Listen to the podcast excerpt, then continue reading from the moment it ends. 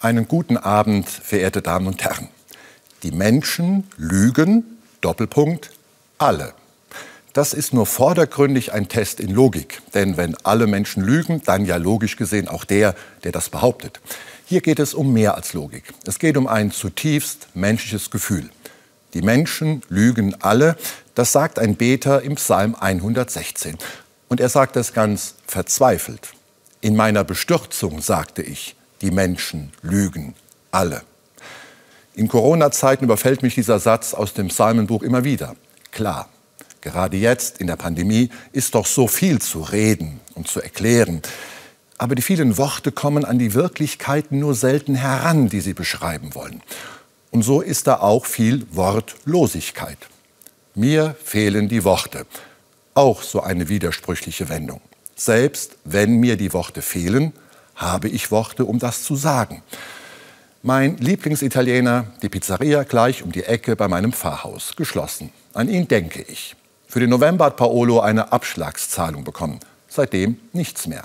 Dabei geht es ihm gar nicht um sein Einkommen, er will seine Leute in Lohn und Brot halten. Und da wird's langsam eng. Ersparnisse gehen drauf. Bei anderen Betrieben ist es noch schlechter. Die Menschen lügen alle. Da spricht ein großer Zweifel an allem, was Menschen sagen und versprechen. Herangewachsen ist dieser Zweifel aus schlechten Erfahrungen, zum Beispiel im Wirtschaftsleben.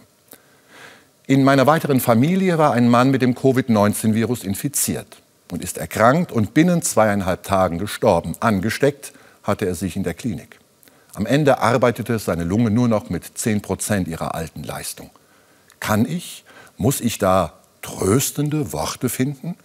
Eigentlich fehlen mir doch die Worte. Fast egal, was ich der Familie sagen würde. Mir würde der Psalmenbeter ins Ohr schreien, die Menschen lügen alle, auch du. Ich glaube, gerade weil ich Christ bin, darf ich es mir erlauben, mich ungetröstet zu fühlen. Ich darf verzweifelt und bestürzt verstummen. Und alle würden verstehen, wenn wir da gemeinsam nur noch schweigen können. Ja, ich entwickle gerade eine Skepsis gegenüber allzu vielen Worten, die in diesen Zeiten gesprochen, gebrüllt, getwittert oder sonst wo gepostet werden. Ein Lockdown der Gedanken täte mir manchmal gut, ist aber so unmöglich wie Gedanken ohne Worte. Dabei muss ich mir die Krise doch nicht schönreden, wenn mir das Wasser bis zum Hals steht oder höher. Hoffnungsparolen zu plärren darf ich mir verbieten, wenn das Herz im Leibe zittert. Der Psalm 116 ist ein Liebesgedicht an Gott. Und da haben auch der Zweifel und das Zittern ihren Raum. Gerade weil ich an Gott glaube, darf ich aussprechen, wo es in mir hakt, wo ich nicht mehr weiter weiß. Eine Zeile, bevor der Psalm seine Verzweiflung herausschreit über die Menschen, die lügen alle, eine Zeile davor hatte er gesagt, ich glaube an Gott, auch wenn ich gerade sagen muss, ich bin so tief gebeugt. Gerade in einer Krise wie in unseren Tagen braucht es auch den Mut zur Verzweiflung.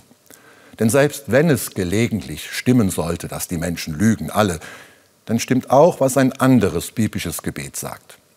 Gut ist es, schweigend zu harren auf den Herrn. Deswegen wünsche ich Ihnen einen gesegneten Sonntag.